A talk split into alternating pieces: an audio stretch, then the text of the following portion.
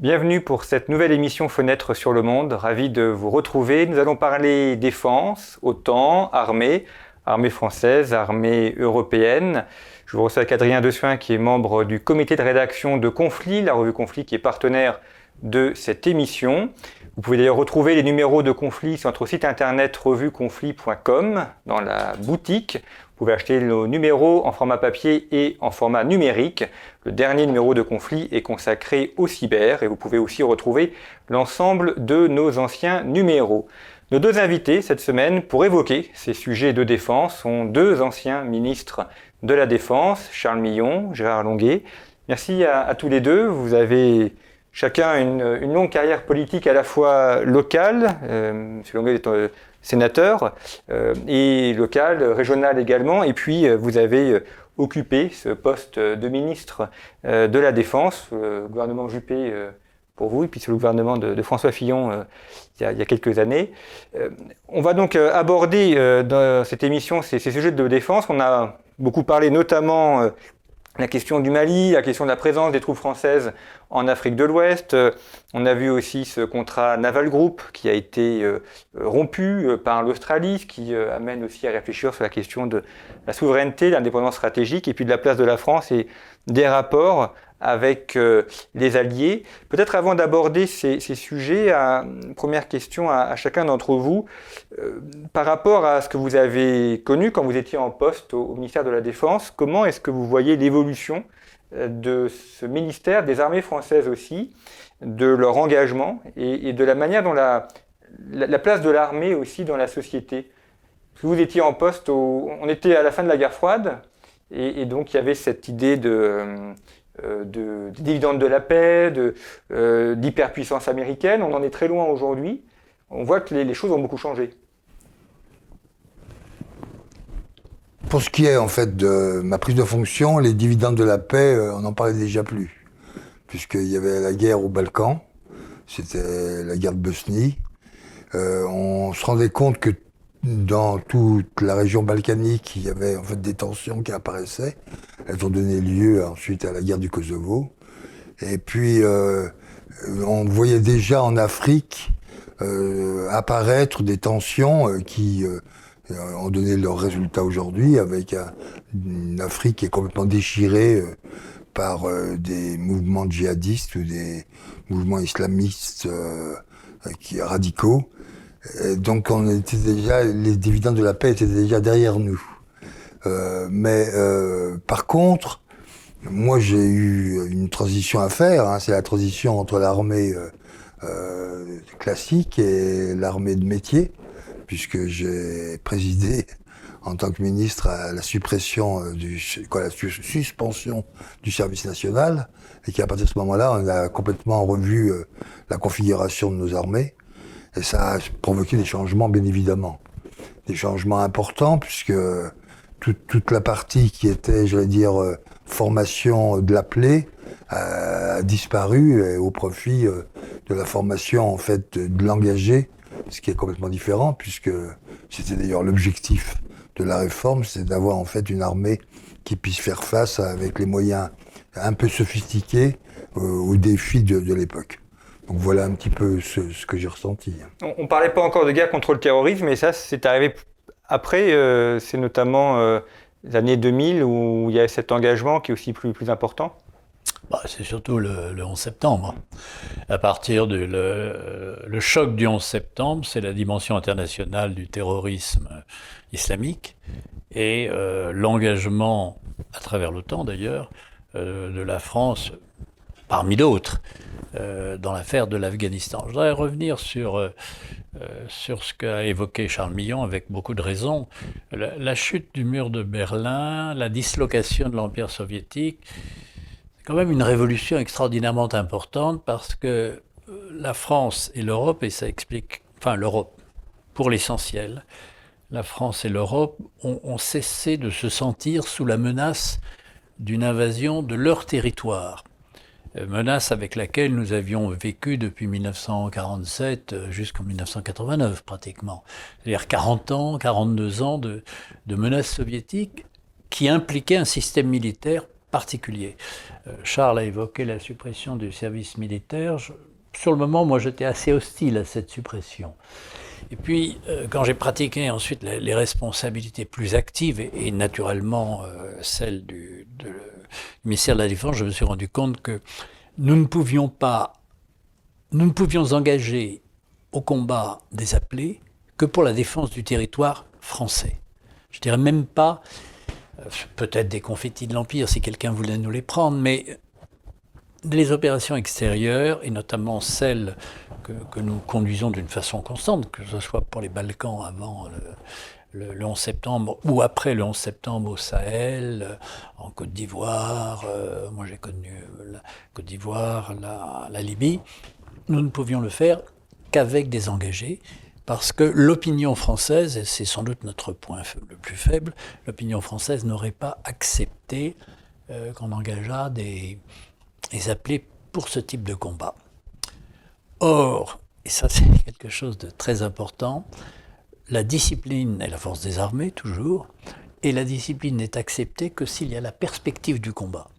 Donc dire ah oui, euh, il faut former des jeunes parce qu'au moins l'armée, euh, ils vont apprendre ce que c'est, ils vont voir ce que c'est. Oui, ça, marche si on doit combattre un jour. Mais si on sait qu'on ne combattra jamais, ça peut pas marcher.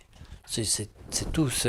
Et, cette, euh, et là, je crois que la, France a bien compris. Et pour, répondre très précisément à votre question, nous avons une armée de métier vraie question, c'est de savoir quelle est la politique de la France et quelles sont les ambitions de la France. Mais euh, nous avons une armée de métier que nous sommes capables d'engager dans des conditions qui sont définies, qui sont d'ailleurs limitées, mais qui sont supérieures à toutes les possibilités de nos partenaires européens, et qui, ont été longtemps comparables à ce que la nouvelle armée russe pouvait faire. Je crois que maintenant la nouvelle armée russe nous a dépassés. Mais euh, par exemple, l'entrée en premier, qui est, la caractéristique de, l'armée française, euh, a été longtemps notre singularité, a été longtemps, je dire entre 2001 et, aujourd'hui, 2020, pendant 20 ans, nous avons été sans doute les premiers et les seuls à pouvoir le faire. Et les Russes n'auraient pas pu faire ce que nous avons fait en Libye. En revanche, ils ont démontré, c'est intéressant, à travers leur intervention en Syrie, euh, qu'ils étaient capables de prendre le risque de mort pour des combats extérieurs. Et c'est un risque que nous ne prenons pas et que l'opinion française, à mon avis aujourd'hui, ne soutiendrait pas. Ce qui, évidemment, rend assez compliqué euh, l'engagement des forces. Alors, puisque vous évoquez la Libye, c'est une excellente transition. Euh, nous avons fêté les 20 ans du... Enfin, fêté.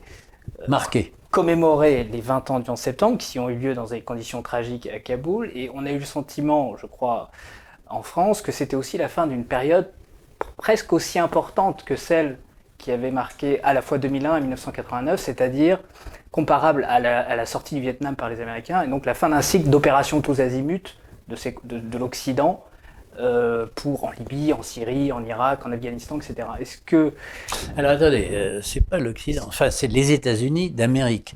Je vous rappelle que la France n'était pas et a, raison partenaire de la deuxième opération américaine en Irak. nous avons été solidaires pour des raisons évidentes de, sympathie, d'histoire, avec la volonté des États-Unis de, casser cette base de terrorisme que constitue l'Afghanistan euh, autour des équipes de Ben Laden, mais euh, on n'a jamais été leader. Enfin, le ticket français, c'est 5% de, l'opération afghane, en gros, l'ordre de grandeur, à la louche.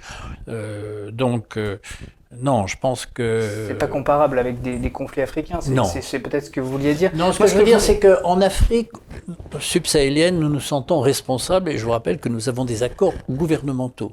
Euh, quand on est en Côte d'Ivoire, euh, c'est parce qu'il y a un accord avec la République de Côte d'Ivoire et, nous respectons cet engagement. Euh, dans l'affaire de l'Afghanistan, comme dans la deuxième opération du Golfe, ce sont des décisions unilatérales des États-Unis et je crois que ce que nous observons aujourd'hui, ce que la plupart des, Français d'expérience savent, c'est que les, États-Unis obéissent à leurs intérêts. Ça a été vrai après le traité de Versailles. Je vous rappelle qu'ils n'ont pas ratifié la constitution de la SDN, dont ils n'ont jamais fait partie. en la Deuxième Guerre mondiale, oui, ils sont intervenus, fin 41, après que l'Allemagne leur ait déclaré la guerre. Le, Japon a torpillé les États-Unis à Pearl Harbor, mais c'est l'Allemagne nazie qui a déclaré la guerre aux États-Unis. C'est pas l'inverse. Euh, et euh, l'ambassadeur des États-Unis était à Vichy en 41, enfin, alors que la France était occupée. Donc, moi, on doit aux États-Unis et aux Russes euh, la victoire sur les nazis, et tant mieux, cette solidarité était très utile, mais les États-Unis ont toujours défendu, en général, les politiques américaines fais pas dire. Ce que, ce que je voulais dire. Ce qui me paraît normal d'ailleurs. Ce qui est normal d'ailleurs, je vois pas pourquoi je pense, je pense que la France euh, devrait. On ferait bien de temps en temps s'en inspirer. Mais euh, bon, ce que je voulais dire, c'est qu'il y avait, qu'il n'y avait pas, en tant que ministre de la Défense, une distorsion entre l'idée de se déployer à l'extérieur dans des conflits un peu exotiques face à un adversaire terroriste, etc., tout en voulant moderniser l'armée? Est-ce que c'était pas une difficulté? Parce que quand vous parliez de la Yougoslavie, les casques bleus, etc., on parlait de combat, de modernisation. Ah, la Yougoslavie est, est, un peu une illustration de, de ce qui s'est fait après, euh, ce qui a été poursuivi par tous les ministres qui sont succédés. En Yougoslavie, on s'est rendu compte que d'aller euh, combattre sous les couleurs de l'ONU était une catastrophe. Je crois qu'il faut être clair. La première décision du président Chirac, c'était de quitter en fait le commandement de l'ONU et de demander la mise en place d'une force de réaction rapide que j'ai développée euh, sous les ordres du président. Et là, on a repris notre totale indépendance stratégique. Et on a vu que ça marchait, puisque à partir de ce moment-là, on est arrivé à retrouver d'abord notre honneur, puisqu'on était un peu déshonoré euh, par euh, des soldats qui étaient attachés à des poteaux et qui euh, étaient en train de griller au soleil, qu'on a repris le pont de Verbania, etc. Donc je ne veux pas revenir sur l'histoire. Mais à partir de ce moment-là, on a compris que l'indépendance stratégique pour une nation comme la France était, était importante. Et vous regardez après, excepté le Kosovo, où ça a été à nouveau, à mon avis, une affaire pas tout à fait dans l'autonomie stratégique française, mais excepté le Kosovo, tout ce qui a été déroulé a été fait par décision euh, des, autorités euh, françaises. Et je pense que c'est un, tournant important. Or, on a pu le faire. Pourquoi? Parce qu'on avait une armée de métier qui était équipée, qui était formée, qui avait les équipements les plus modernes qui existent. Tout à l'heure, euh, Gérard Longuet parlait de l'armée française d'aujourd'hui. Euh, c'est la deuxième armée du monde. Hein. Si, peut-être que les, Russes nous ont doublés. Il y, a, la Chine quand même, maintenant. oui, maintenant. Il y a une course avec la Chine et la Russie, mais au moins dans, le monde occidental, c'est la deuxième armée après les États-Unis. Et ça, il faut quand même le dire aux Français, c'est qu'ils ont une armée qui est, qui est une très belle armée, bien formée, bien équipée, peut-être sous-équipée même, et c'est la raison pour laquelle on peut repenser au budget. Mais, pour rentrer, pour rentrer, c'est une chose. Pour rentrer dans un théâtre, on parlait d'entrer en premier, très bien. Mais là, ce qu'on voit avec l'affaire de l'Afghanistan, c'est que pour rester et puis pour sortir, c'est plus compliqué face à un adversaire qui est insaisissable. Il n'y a, pas de, a pas de succès militaire s'il n'y a pas un projet politique. C'est aussi simple. Ça sert à rien d'envoyer des, des troupes parce que les, les, si il n'y a pas un projet politique clairement défini, la, la tragédie indo-chinoise française, c'est l'absence de projet, de projet politique. En Libye, il y avait un projet politique selon vous? Non, justement. Et en Libye, je ne considère pas que ce soit un succès. On a, euh, on a fait une opération de police fructueuse les, les je dirais, les 15 premiers jours, c'est-à-dire qu'on a empêché ce que Kadhafi prétendait faire, c'est-à-dire euh, massacrer les, les populations qui s'opposaient à lui. Mais euh, une fois qu'on a obtenu ce, résultat, qui a été de séparer les combattants, euh, il a manqué cruellement de projets politiques. Alors, il ne faut pas être injuste à l'égard du président Sarkozy. Quand, nous avons quitté euh, au printemps 2012 le pouvoir, il y avait eu des élections en Libye, il y avait un parlement, il y avait la préparation d'une constitution, et je vous rappelle qu'il il a été remplacé au mois de mai par le président Hollande qui, qui s'en est pas occupé du tout. Euh, bon, est-ce que ce système aurait fonctionné si le président Sarkozy était resté en place? Probablement pas le dire. On ne peut pas le dire. Mais en tous les avoir cas, un projet politique quand il est pour un pays étranger. Ce n'est pas Alors, c'est une, une, très bonne remarque. Est-ce qu'on peut avoir un projet politique pour un pays étranger? En effet, je ne le pense pas. Il faut trouver des alliés sur place. Et je vous rappelle que pourquoi la France a-t-elle réussi, ou en tel cas colonisé toute une série de pays On parlait de l'Indochine à l'instant. C'est parce que des conflits locaux ont conduit la France à être sollicitée comme arbitre. Pourquoi étions-nous en, Indochine au XIXe siècle? Euh, C'est parce que les, les, Anamites, à l'époque ça s'appelait ainsi, euh, avaient à juste titre euh, une certaine méfiance des Chinois, notamment des pavillons noirs, et ils nous ont demandé de venir les protéger. Donc là, il y avait un projet politique, c'était de soutenir le pouvoir local. Alors après, on a voulu remplacer le pouvoir local, c'est sans doute l'erreur. Ce que n'a jamais fait euh, par exemple, au Maroc où il a, euh, nous avons euh, eu de l'influence, mais avec un projet politique, c'était de défendre la dynastie alawite. On a, on, a, on a défendu la, dynastie chérifienne, enfin bon, le, pouvoir en place, et euh, on, a joué notre rôle. Et, lorsque la guerre de 14 est arrivée, Lyoté a dit non, mais j'ai pas besoin de troupes, c'est moi qui vais vous envoyer des troupes marocaines pour défendre la France ça prouve que le, résultat politique, le projet politique avait abouti. Euh, on ne pourrait pas en dire autant. Euh, enfin, regardez les Américains en Irak, c'est une tragédie parce qu'il y, a trois blocs, kurdes, chiites et, sunnites. Incapables de. Les, sunnites de la plus grosse minorité, avec Saddam Hussein, qui assez habilement avait entretenu la fiction d'un Irak laïque ce qui permettait de coexister les différentes religions. Quel est le projet politique de, Bush junior Inexistant, et c'est la tragédie. La question se pose aussi en Afrique de l'Ouest, où c'est le même principe, on vient aider, vous l'avez dit, par des accords euh, des, pays ou des populations. On a vu au Mali pour euh, éviter euh, la prise de Bamako, mais qu'est-ce qu'on fait ensuite? Surtout quand le, pouvoir politique en place devient hostile ou du moins moins accueillant mais il devient hostile. Pourquoi? Parce que, comme vient de le dire Gérard Longuet, euh, le projet politique n'a pas suivi. Euh, moi, je suis convaincu que, par exemple, au Mali, euh, il, fallait définir euh, notre action euh, de lutte contre le terrorisme et les djihadistes islamistes, mais en même temps, il fallait toute une politique d'accompagnement qui aurait dû être portée par le gouvernement malien, mais peut-être avec le soutien de la France, au niveau des écoles, au niveau de l'action sociale, au niveau de l'action d'infrastructure, etc. Parce que autrement, les, la population locale ne comprend pas, en fait. Et, euh, mais Charles, tu vois, et puis il fallait même aller plus loin. Le Mali, qui est l'ancien Soudan français, euh, est un pays qui, qui, qui, dont la cohérence est faible. Et, et il y a eu euh, la, la, décolonisation a reposé sur l'idée de ne pas remettre en cause les frontières, les frontières issues de la, de la colonisation. Euh, en général, ça marche, mais pas partout et pas tout le temps. Une partie du Mali était euh, l'ancien empire marocain, par exemple, la partie. Euh, oui, enfin, il était non, surtout. Pas ça, c'est surtout que vous avez, Touareg, en haut, les Touareg, vous avez en haut les Touaregs, vous avez les Peuls et vous avez les Bambara. Voilà. Et comme les trois ne s'entendent pas, mais. et puis c'est pas le même mode de le vie. Pire, le pire héritage qu'on a fait à l'élite malienne, c'est le jacobinisme.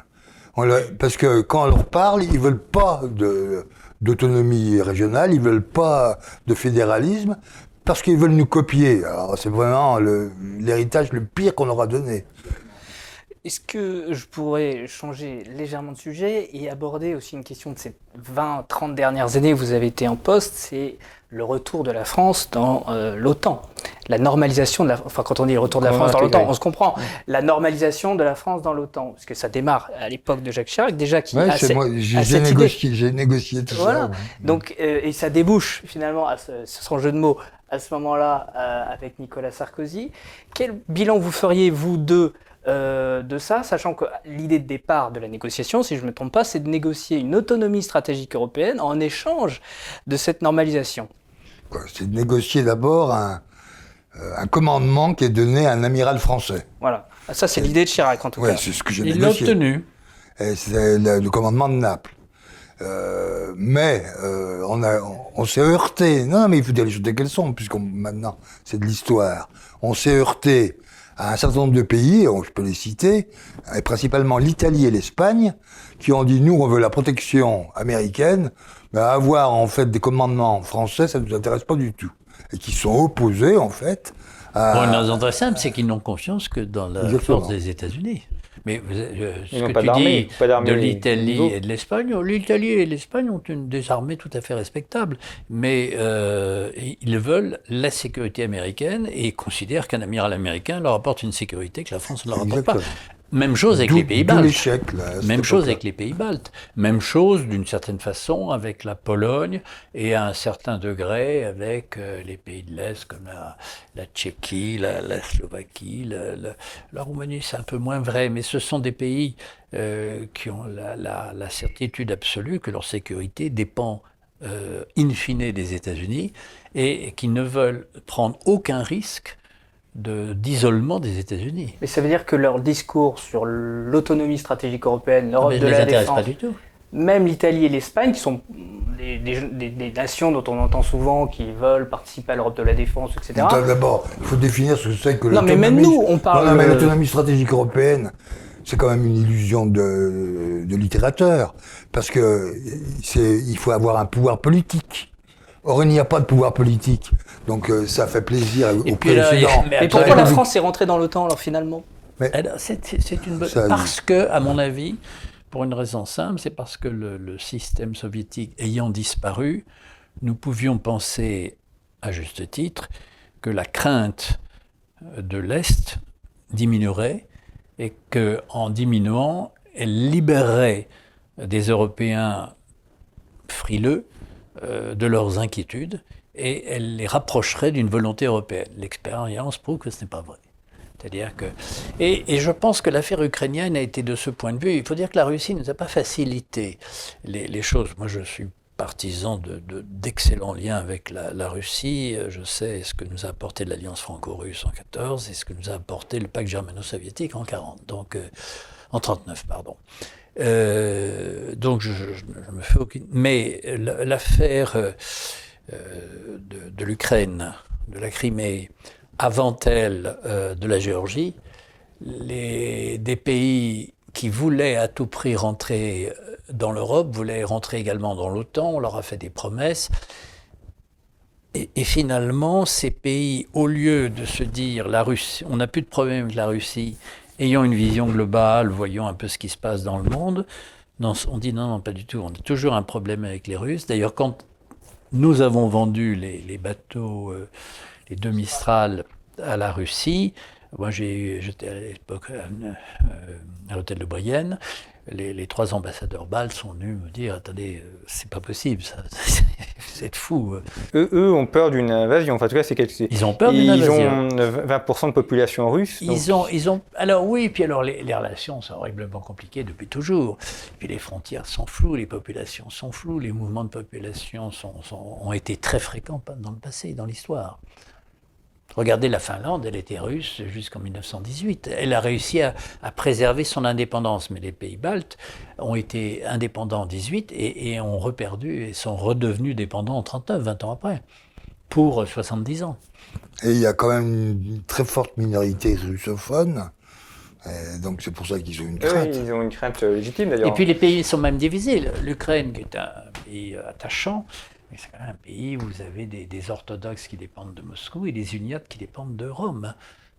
Et, et qui se regardent en chien de faïence depuis longtemps. Alors aujourd'hui, les États-Unis expliquent à ces nations que, bon, la Russie c'est bien, Mais ils n'ont même pas besoin de leur expliquer.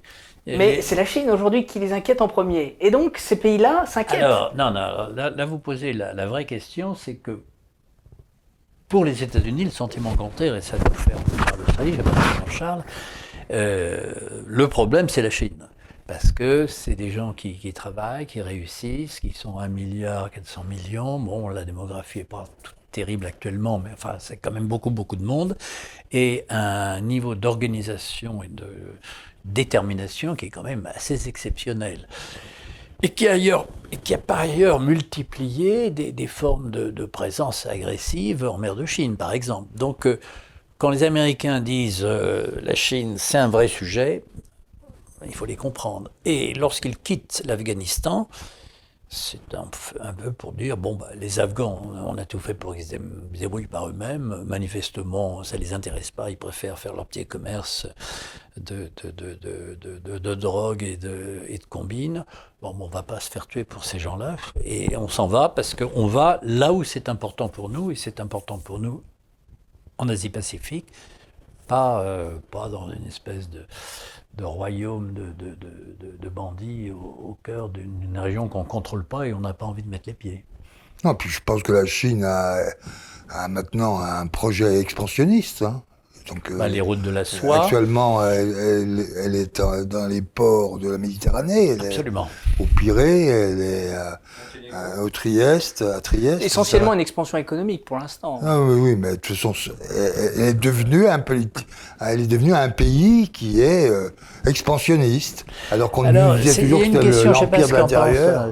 Oui, alors voilà, du, du temps de, de Giscard que nous avons bien connu l'un et l'autre. Giscard nous expliquait toujours que l'empire du milieu, ça voulait dire pour les Chinois qu'ils étaient au milieu du monde et que rien n'était de mieux que de vivre au milieu du monde et au milieu du monde seulement. Là, on s'aperçoit. dans son fameux essai. Absolument. Là, on s'aperçoit, comme le dit Charles Millon, que euh, les routes de la soie, les prises de possession, ça veut dire, en, fait, c'est un pays qui a quand même besoin pour son économie d'une matière première, de matières premières au pluriel, qu'elle n'a pas. Et donc a besoin de sécuriser, sécuriser ses approvisionnements. Et pour sécuriser ses approvisionnements, il faut une flotte et il faut d'autres accès. Parce que euh, pour sortir de, de, de l'océan Pacifique et aller vers, vers l'Europe, par l'océan Indien, le détroit de Malacca, ça se contrôle très facilement. Hein. Ça, c'est quand même un petit détroit. Elle est dans une situation quasiment enclavée, c'est-à-dire justement le. Elle a le sentiment d'être enclavée parce qu'en plus, vous avez en face de la Chine le la Corée, le Japon et Taïwan. si vous ajoutez en bas des pays, j'évoquais l'histoire avec lesquels les relations ont toujours été difficiles, euh, le Vietnam, moins les Philippines, l'Indonésie, la Malaisie qui ont moins de, contacts avec la Chine, mais qui pourraient en avoir aujourd'hui parce qu'il y a des conflits sur l'espace maritime, bah, vous avez tous les éléments qui font que le centre de gravité des tensions par l'islamisme, se déplace vers le, Pacifique, pour les Américains comme pour les gens qui comptent. C'est-à-dire, où sont les gros bataillons, où sont les milliards, où sont les chiffres d'affaires, où est le PIB C'est dans cette partie du monde. Vous pensez pas légitime, pour les, si on se place à la place des Chinois, dire vous avez des bases américaines partout autour de nos frontières. Est-ce que c'est pas normal que euh, on veuille euh, nous aussi se dégager un peu de cette emprise mais les bases américaines, elles, sont là-bas sur la demande de, du Japon, de la Corée, etc. Oui, je suis bien d'accord. Bien sûr. C'est pas, c'est pas. il y a une base, il y a une base chinoise à Djibouti, hein. Oui, c'est la. Je crois que c'est la seule. 10 000 hommes quasiment. Ah oui, 10 000 hommes. D'après les. Nous, les Français, on a, plus grand chose à Djibouti. Non, un millier à peu près. Ah, quand même. Il y a trois bases. Oui. Oui, il y a tout le monde qui C'est, oui, c'est, un lit d'espions. Vous, vous, aviez abordé en début d'émission un, sujet qui, me paraît important, ce qui est vous dites les, euh, il n'y a plus l'idée que des, Français non militaires, donc des appelés du contingent, euh, meurent au-delà de la défense du territoire national est quelque chose qui n'est plus accepté. Euh, ce qui veut dire aussi que le, le rapport à l'armée ou le rapport à la guerre a, a évolué. Euh, aujourd'hui, l'armée est un, est un monde qui est, qui est peu connu en dehors du monde militaire proprement dit, qui est un monde très cohérent, mais un Français euh, d'une vingtaine d'années euh, ne connaît rien à l'armée, si ce n'est sentinelle éventuellement, enfin c'est pas vraiment l'armée, mais enfin il voit un uniforme. comment est-ce qu'on pourrait, qu'est-ce qu'il faudrait faire pour que le, le, la, la compréhension de l'importance d'une armée, d'une défense, euh, soit compris par tout le monde. Parce que, même ensuite, quand on vote un budget, par exemple, pourquoi est-ce qu'on dépense autant euh, Après tout, le Mali, c'est loin. Euh, la mer de Chine, c'est loin. Pourquoi avoir une flotte, des, sous-marins la, première réponse, c'est de terminer la réforme du, du, Non, non, de l'armée. On a, et il était prévu dans, tout, dans les lois de programmation successives une réserve qui doit aller jusqu'à 400 000 hommes. Euh, on n'y est pas jamais arrivé, parce qu'on n'a pas voulu dégager l'argent. Je pense que si on veut réconcilier la nation et son armée, il faut la possibilité d'une vraie réserve du type euh, des réserves américaines ou des réserves des, d'un certain nombre de pays. La garde Et, nationale dont on avait parlé le, le C'est précédent. pas la Oui, même chose. Non, non, une non, réserve, c'est- moi, c'est une Bah, bah, je vais vous donner un exemple. Je, Millon a, a raison. euh, les médecins. Vous avez une réserve, alors les quantités évidemment sont moins importantes, mais de centaines de médecins qui font des périodes de, de- de- de militaires au Mali pour soigner, ou en Afghanistan. J'ai vu en Afghanistan des, des médecins les médecins, réservistes, des il y a médecins des ingénieurs, il y a Il y a des. des ingénieurs, il n'y a pas assez de combattants, c'est vrai. Alors pourquoi? Euh, Peut-être Parce que une raison ça coûte cher et puis il y a une question d'âge aussi. C'est que vous crapahutez, vous pouvez opérer jusqu'à 55 ans, 60 ans, 65 ans. Pour crapahuter avec, euh, avec un équipement de combat, euh, il vaut mieux avoir 35 ans Il y a quelques euh, que réservistes 40 et il vaut mieux 40 que 45. En opération extérieure. Alors a- on a des cher aussi, gendarmes hein. réservistes Ça coûte en très France. cher d'envoyer des réservistes à l'étranger. Ça coûte de l'argent, mais ça coûte moins cher. C'est un petit peu, pardonnez-moi cette comparaison, comme l'intérim. L'intérim coûte cher, mais ça coûte beaucoup moins cher que d'avoir du personnel permanent qui est utilisé une fois de temps en temps. Et là, la, la réserve, c'est vous, vous prenez les gens, vous en avez besoin de trois mois, ben vous les payez trois mois, vous les payez pas 12 mois par an. Et Enfin, on avait Mais passé- ça coûte de l'argent. On avait, passé des, on avait passé des accords avec euh, les entreprises, euh, avec euh, à l'époque le CNPF, CPME, etc. Et, et- et ça marchait très bien. Et les entreprises étaient très contentes parce que ça motivait une partie de leur personnel. Et ils avaient tous signé euh, euh, sans aucune réticence. Et je pense qu'on on- on a tout intérêt, qu'on aurait tout intérêt dans les années qui viennent, à aller jusqu'à cette réserve de 400 000 hommes. Alors, je, pose une question technique. Euh, Charles, j'ai pas la réponse. Euh, L'engagé de l'armée de terre, c'est trois ans minimum, je crois. Donc, si, si vous pouvez avoir un réserviste, si vous ne les prenez que chez les anciens euh, EVAT, hein, engagés volontaires l'armée de terre, euh, ça n'est pas beaucoup, parce que des gens qui acceptent de faire trois ans pour ensuite être réservistes, non. On pourrait imaginer un système plus, plus souple, Plus souple, avec euh, une sorte de préparation militaire, avec une période active et ensuite des- des cycles. Mais il faut accepter ce que politiquement euh, j'évoquais tout à l'heure, que des réservistes participent à des risques militaires effectifs. C'est-à-dire, euh, excusez-moi, c'est sauter sur un engin Mais explosif improvisé. Comme c'est volontaire, c'est eux qui décident. C'est eux qui décident, mais je, pen- je pense qu'on aurait un problème avec. Il faudrait. Alors, pour rétablir la question dans le sens de la question que vous posiez tout à l'heure, il faut que l'opinion française sache que le monde est, est cruel, que ne pas être capable d'utiliser la force dans certains cas conduit à subir une force médiocre d'une façon insupportable dans d'autres cas. Et donc le civis pacem parabellum reste euh, une, vérité. Euh, Je, pense que, je ne sais pas s'il faut 400 000, mais en tous les cas, avoir de vrais réservistes, euh, serait un signal fort et un lien armée-nation judicieux. Mais par exemple, l'opération Sentinelle, ça devrait être les réservistes qui devraient la faire. Bah, et c'est déjà un peu le cas. C'est hein. en partie le cas. oui, c'est- mais c'est pas, ça, on pourrait le faire la- presque la totalité. Si vous voulez, Mais j'ai- on a du mal, j'ai hein, pas euh, les chiffres en tête, mais euh, c'est quelques dizaines de milliers. Il faudrait. Je ne pense pas qu'il y ait dans l'armée de terre et marine et aviation. Aviation, c'est plus difficile. Marine et armée de terre. Je ne pense pas qu'on ait 50 000 réservistes disponibles. Ah oui. Alors qu'il faudrait doubler le- les effectifs actuels. Si on a 320 000 hommes, bon, enfin soldats, il y a des femmes dans les hommes. Je change encore de sujet, Jean-Baptiste, si je puis me permettre, euh, parce que il me semble que vous avez tous les deux vu aussi une évolution, mais vous allez me répondre parce que j'ai une interrogation là-dessus. Beaucoup disent, voilà, le, le- le- le chef d'état-major particulier de l'Élysée a pris une place de plus en plus importante euh, dans le processus décision- décisionnel. Vous qui avez été ministre de la Défense, euh, est-ce que c'est quelque chose que vous avez constaté ou, ou pas? Ou c'est vraiment par rapport au chef d'état-major des armées qui travaille normalement directement avec le président, est-ce qu'il n'y a pas un conflit avec ce, avec ce, ce système à trois? Il y a un cas de figure, je voudrais interroger, je, je prolonge votre question interroger Charles parce que il, il a servi Jacques Chirac et euh, le, dans le premier mandat de Jacques Chirac, il y a eu deux ans de, de pouvoir présidentiel avec euh, Alain Juppé euh, à Matignon et il y a eu cinq ans de cohabitation avec euh, Lionel Jospin. Par définition, tu n'étais plus à, à l'hôtel de Brienne, je crois que c'était Alain Richard.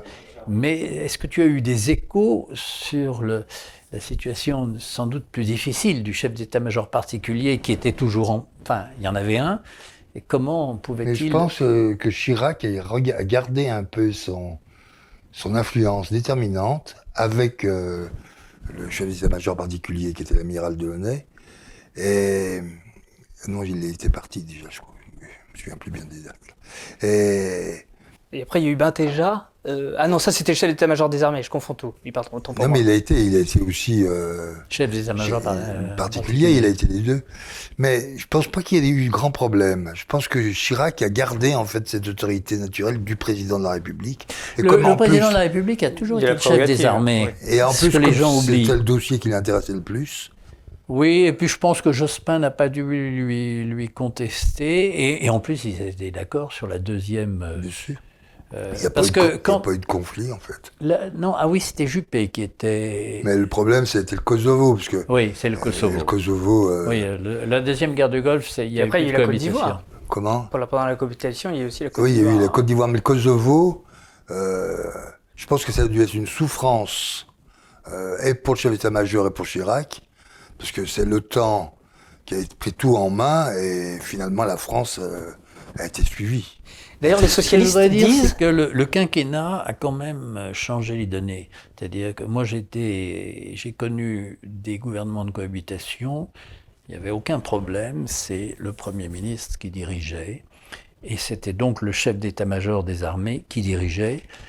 Et les militaires sont suffisamment astucieux pour ne pas entretenir de conflits euh, inutiles entre le chef d'état-major particulier et le chef d'état-major des armées. Mais le pouvoir était à, à Matignon qui négociait, et je l'ai vu euh, entre Balladur et Mitterrand, c'était un peu compliqué puisque l'affaire turquoise a été gérée pendant la, cohabitation. Euh, il semblerait que le président Mitterrand avait des idées assez personnelles sur le sujet qui n'étaient pas forcément celles du, du Premier ministre, qui lui-même n'avait pas le temps et l'implication totale sur ce sujet. Avec le quinquennat, et moi je l'ai vécu avec euh, Nicolas Sarkozy, le pouvoir du président est un pouvoir quasi absolu.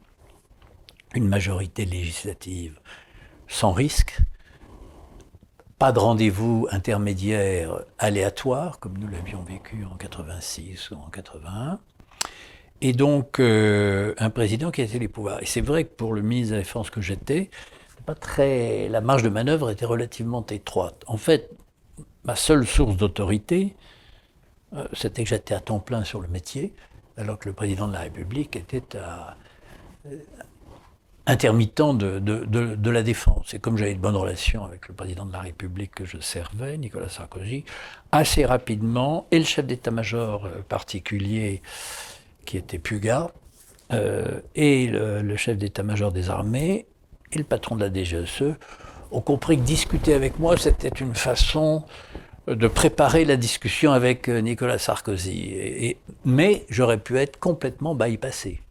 Le ministre aurait pu être euh, complètement bypassé, enfin court-circuité, s'il n'avait pas eu de, de relation vraiment euh, personnel avec le président de la République, avec un président qui dit bon, c'était un peu le cas d'Hervé Morin. C'était un peu le cas d'Hervé Morin avant vous. Je ne porte pas de jugement. Je ne, qui avait des relations moins cordiales sans doute avec Nicolas Sarkozy. Oui, oui, je pense que je, pense que Nicolas, euh, que je connais bien dans son caractère, devait considérer qu'il donnait des ordres à son chef d'état-major. Et, à lui de gérer le ministre, le, le SEMA et ainsi de suite. moi j'ai eu la chance que Chirac m'ait fait une entière confiance pendant deux ans. Il m'a complètement Mais Chirac a été, moi je l'ai eu comme Premier ministre, c'est un homme qui vous disait, bon, bah, tu, fais les, tu fais ce que tu dois faire et tu fais pas le con. Et, le, et après, vous aviez carte blanche. Ah, c'est très très agréable. C'est moi qui allais lui demander de temps en temps son avis, ses, orientations, mais si jamais il n'a intervenu. Jamais. durant les deux ans, il n'est jamais intervenu. Alors que par exemple, sur l'affaire libyenne, euh, c'est un secret de polichinelle. Euh, c'était Alain Juppé qui était un peu à, Alain Juppé et moi étions l'un et l'autre dans une réunion de l'OTAN à Bruxelles, une réunion mixte, euh, ministre des Affaires étrangères, ministre de la Défense. et je lui tape sur l'épaule et je lui dis, euh, j'avais mon iPhone, je lui dis, euh, tu aurais pu quand même me prévenir que la, la, France allait reconnaître le gouvernement euh, de l'opposition libyenne, je ne sais pas comment il s'appelle, le, comité, je ne sais quoi. Bon, il me dit quoi? On l'a reconnu? Mais c'était BHL directement avec C'est BHL sortant du bureau de Nicolas Sarkozy qui fait une conférence de presse pour dire que le gouvernement français a reconnu. Alain Juppé ne le savait pas. Il, réagit d'ailleurs, il y a les médias qui posent la question, il réagit de façon un peu... Euh, un peu sec. Et vous, comment vous avez réagi euh, Je ne me souviens plus. Avec philosophie, vous savez, je connais Nicolas depuis longtemps. Mais voir Bernard-Henri Lévy euh, prendre cette initiative, comment est-ce que vous l'avez jugé Ça m'a permis de demander à Nicolas s'il lui avait également vendu la solution politique pour la Libye. C'est ce qu'il a fait, il a vendu, mais une fausse idée. Il a, il a, rien vendu du tout. Il a, il, a, il a porté à bout de bras des gens qui étaient de bonne volonté, mais qui ne représentaient absolument rien localement. Ce que vous soulignez, c'est aussi la. Enfin, on, sort un peu du question stricto sensu de la défense, mais c'est la question du pouvoir politique, ou le, rapport entre le, président et ses conseillers, et puis les, ministres. Enfin, dans un gouvernement, que ce soit la défense ou d'autres postes ministériels aussi. Non, mais ça signifie surtout que le caractère des, chefs d'État compte. Vous avez des chefs, des chefs d'État qui délèguent, et c'est d'autres qui ne délèguent pas. Hein. Euh, il y a le caractère, je suis d'accord avec toi. Il y a les institutions. Et puis il y a les institutions. Et les institutions telles qu'elles sont vécues euh, sont euh, une centralisation absolue sur l'Élysée, ce qui est une tragédie française. Je le considère profondément parce que c'est pas tragique pour l'armée. J'ai presque envie de dire que pour la défense, c'est à la limite, c'est pas gênant. Et, je, me répète, et je me répète, euh, dans, sous la troisième comme sous la quatrième, le président de la République était chef des armées, comme sous la cinquième d'ailleurs. La différence, c'est que l'action était conduite par le, gouvernement et par l'Assemblée. La, guerre de 14, par exemple, euh, c'est le gouvernement parlementaire qui a géré la guerre de 14. Alors, il y avait le chef d'état-major. Mais à l'époque, c'était un régime parlementaire. C'est un régime parlementaire. Oui, oui, non, mais je veux dire par là qu'on peut très bien diriger euh, une action militaire avec euh, un gouvernement issu d'une légitimité parlementaire. Ça ne pose pas de problème. C'est un peu plus compliqué en apparence. En réalité, ça permet vraiment de discuter et débattre. Et euh, les militaires l'acceptent sauf qu'en le 14 à 18, si vous regardez la façon dont la guerre a été conduite, il y avait une tension entre le, chef d'état-major, généralement le commandant en chef, Joffre euh, au début, euh, Foch, Pétain et Foch, euh, Nivelle malheureusement. le, le, système présidentiel français aujourd'hui est plus adapté, il faut le reconnaître, à une société de l'immédiat. Parce que euh, ce qui a changé, c'est que les, un événement en Côte d'Ivoire est connu en, temps réel euh, de, tout le monde en quelques heures et la réaction doit être absolument immédiate. Et de ce point de vue, force est de reconnaître que tout milite sur la centralisation présidentielle. Mais cette centralisation présidentielle est une source de fragilité en même temps parce que parce qu'un président, quelles que soient ses capacités personnelles, son caractère, n'est pas en mesure de tout gérer tout le temps avec la même disponibilité d'esprit.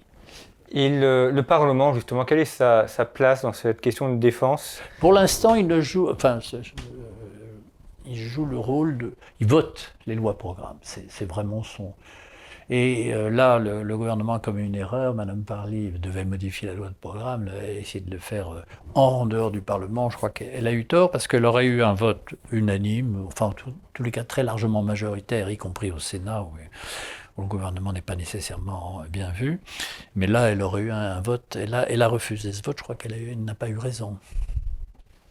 Il y a au-delà du vote, euh, le, Parlement a, son mot à dire sur une opération militaire ou pas sur le début, mais sur la, conduite ensuite, ou c'est bah une discussion euh, tout le, temps. Le, ministre est obligé de tenir informé la commission, c'est même une obligation. Et puis tous les événements sont, examinés par la commission de la défense euh, de l'Assemblée ou de la commission de la défense et des affaires étrangères, et puis les questions d'actualité sont là, non.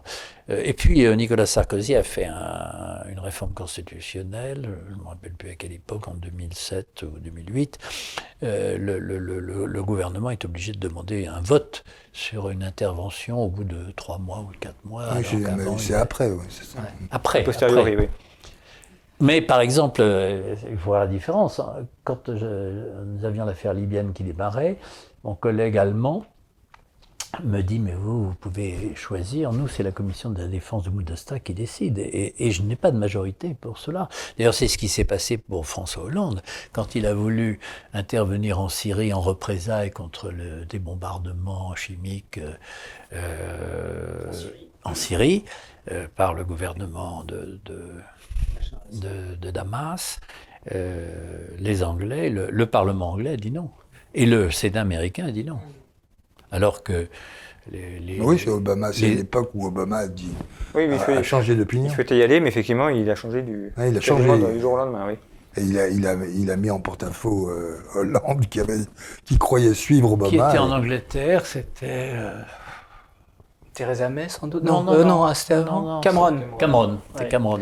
Euh, moi, j'avais une question aussi sur euh, vous, en tant que ministre de la Défense. Vous avez sans doute été confronté à la liberté d'expression des militaires ou au devoir de réserve des oui, militaires. Eu, euh, vous avez dû sanctionner, j'imagine. Oui, j'ai sanctionné. Vous avez dû sanctionner. Et on dit souvent quand même que les militaires, bon, c'est la grande muette, mais qu'ils ont euh, aussi une liberté d'expression, qu'ils doivent participer au débat. Alors com comment est-ce que euh, vous avez vécu ça et comment est-ce que vous voyez les choses euh, maintenant? Bon, Je pense qu'ils peuvent s'exprimer sur des sujets euh, qui sont qui, qui ne, ne doivent pas mettre en porte-à-faux le pouvoir politique. Donc c'est soit des questions techniques, soit des questions d'organisation, soit des questions euh, de prévision ou de, réflexion.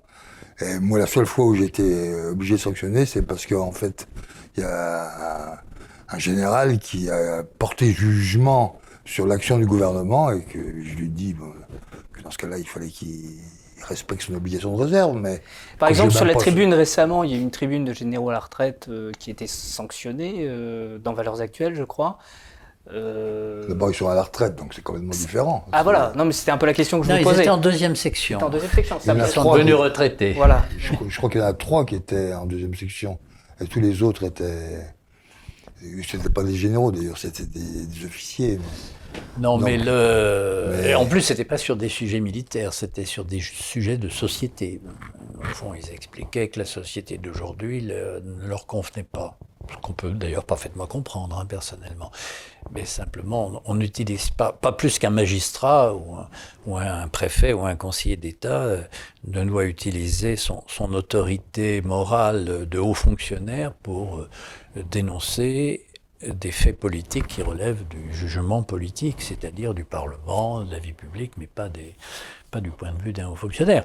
D'ailleurs, je veux dire très honnêtement, euh, euh, je pense qu'il faudrait remettre un petit peu d'ordre dans les systèmes juridiques. C'est pas les critiques des militaires qui me viennent le plus, c'est quand, quand je vois la, euh, des gens qui n'ont pas de compétences particulières renvoyer en justice euh, l'État parce que euh, l'État, le gouvernement n'en ferait pas assez pour sauver la planète.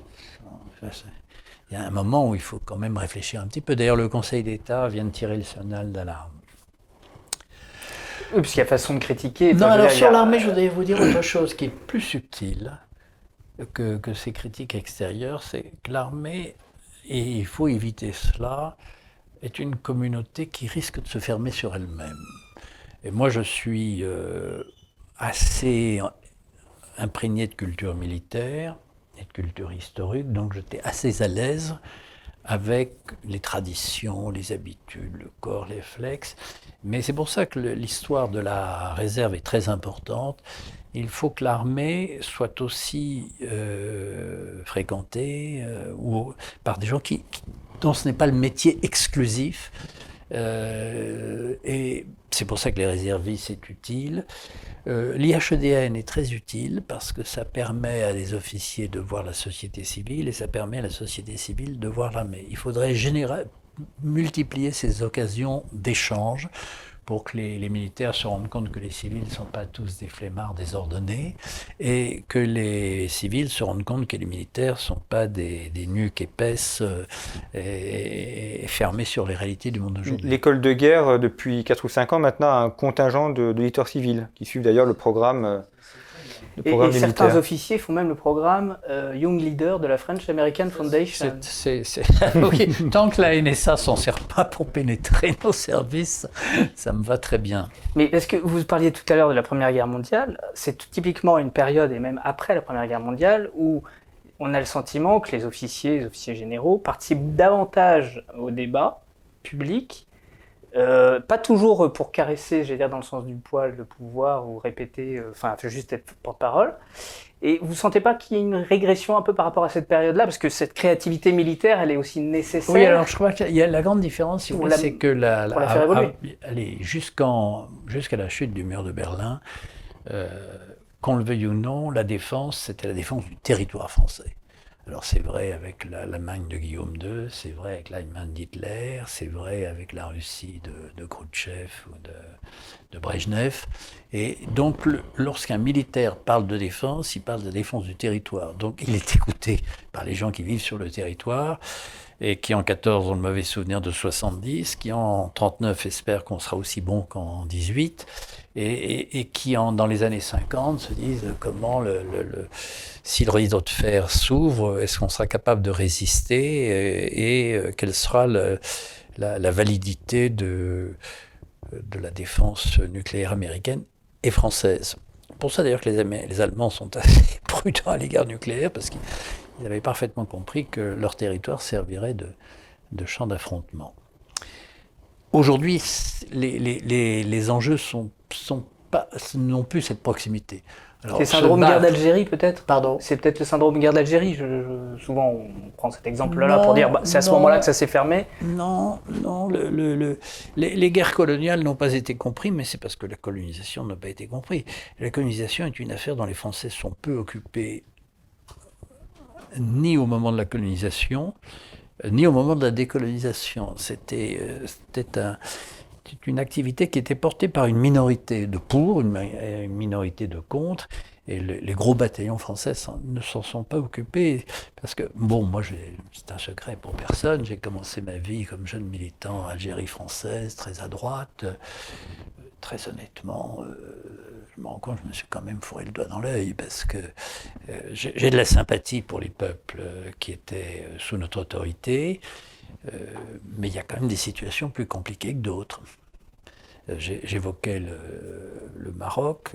On a réussi une colonisation parce qu'on on était peu présent.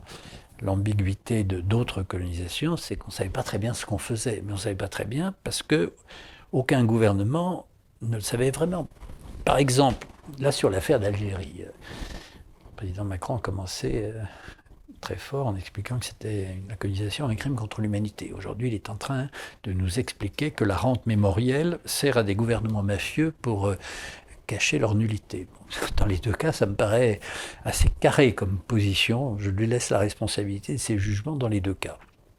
Mais L'une des raisons pour lesquelles, et ça je ne l'avais pas compris du tout, le, beaucoup de, musulmans en Algérie n'avaient pas la nationalité française à laquelle ils pouvaient prétendre, comme la communauté juive, de créer Crémieux n'excluait absolument pas les, musulmans, sauf qu'il fallait qu'ils renoncent à la charia. Et ils ne souhaitaient pas renoncer à la charia, et nous, Français, on payait d'ailleurs toute l'institution locale, judiciaire, traditionnelle, euh, avec une charia sans doute euh, sans mutilation. Mais, les caddies étaient payés par le, gouvernement français. Donc l'Algérien, il ne savait pas où il en était, et le Français, il ne savait pas où il en était. Personne ne comprenait, on n'a pas choisi. Et à force de ne pas choisir, bah, on se retrouve dans une situation qui, est complètement paradoxale. Donc pour revenir sur l'affaire d'Algérie, on, on, a tous lu la guerre la guerre psychologique, la guerre révolutionnaire, tout ça, c'est le, fond du problème, c'est qu'est-ce qu'on veut faire? Et on n'était pas capable de répondre à cette question aussi bien en Indochine qu'en Algérie. En Afrique, c'était relativement simple. En Indochine, euh, euh, si, on avait suivi euh, Leclerc, ça aurait été complètement différent. Sans doute. d'argent lieu. Leclerc aurait négocié avec Ho Chi Minh. Oui, et, et sans doute aurait-il obtenu gain de cause. Exactement. Sans doute, je, partage ton avis. Et puis pour ce qui est de l'Algérie, on est rentré dans le raisonnement que tu appelles de tes voeux à partir des années 56. Mais c'est vrai qu'avant, on n'avait pas fait assez, on n'avait pas réfléchi à comment une colonie Et moi, ce que je reproche au général de Gaulle, c'est il connaissait la situation. D'ailleurs, euh, avec beaucoup d'esprit, il, était aussi l'élection du président de la République au suffrage universel en disant on sera élu, élu, le prochain dans 30 ans sera élu par les Algériens. Mais on lui prête cette phrase en tous les cas. Euh, mais il aurait fallu le dire plus tôt pour éviter de mettre l'armée dans une situation impossible et, l'administration française dans une situation impossible. Qu'on n'engage pas des gens parce qu'une guerre civile, c'est très cruel. Très, très cruel. On n'engage pas des gens à se battre avec vous contre leurs frères, il faut bien le reconnaître, ou leurs cousins, euh, si on sait qu'on va partir. C'est une bonne question. Est-ce que les armées d'aujourd'hui doivent se préparer à une guerre civile? Puisque euh, Éric Zemmour parle de guerre civile, etc. Enfin, c'est un sujet qui, qui est dans le débat quand même. Est-ce que vous, en tant que ministre de la Défense, vous pensez qu'il faut, par exemple, vous aviez parlé de réserve euh, sur le modèle suisse, un peu, euh, c'est-à-dire une armée qui est plus Moi, je, tournée vers l'intérieur que vers l'extérieur Je, n'y crois pas du tout. Je crois en revanche que la, France peut être confrontée à des systèmes communautaires fermés sur eux-mêmes, oui, ça c'est sûr, avec des degrés différents de, revendication. Mais sans que l'armée participe non, l'armée n'est pas outillée pour cela. Non, non l'armée n'est pas du tout outillée pour cela. De toute façon, l'organisation de la défense. L'armée, elle est faite pour tuer les adversaires. L'organisation de la défense en France est, très claire. L'armée française n'est pas faite pour pouvoir se battre sur ce territoire. Hein. Pour le défendre, éventuellement Elle est faite pour le défendre, mais elle n'est pas faite pour séparer les Français. Non, ça c'est le rôle du ministère de l'Intérieur. Je suis assez d'accord avec vous. Les gendarmes mobiles, c'est la gendarmerie. La police. Hmm. Voilà. Merci beaucoup à tous les deux d'avoir évoqué ces, questions de défense. Merci à vous pour votre fidélité. Vous pouvez retrouver nos autres émissions sur notre chaîne YouTube ainsi que nos derniers numéros sur notre site internet revueconflit.com, dans notre boutique en ligne, notre numéro actuel qui est consacré au cyber ainsi que tous nos anciens numéros en format papier et en format numérique. Merci beaucoup pour votre fidélité. À très bientôt.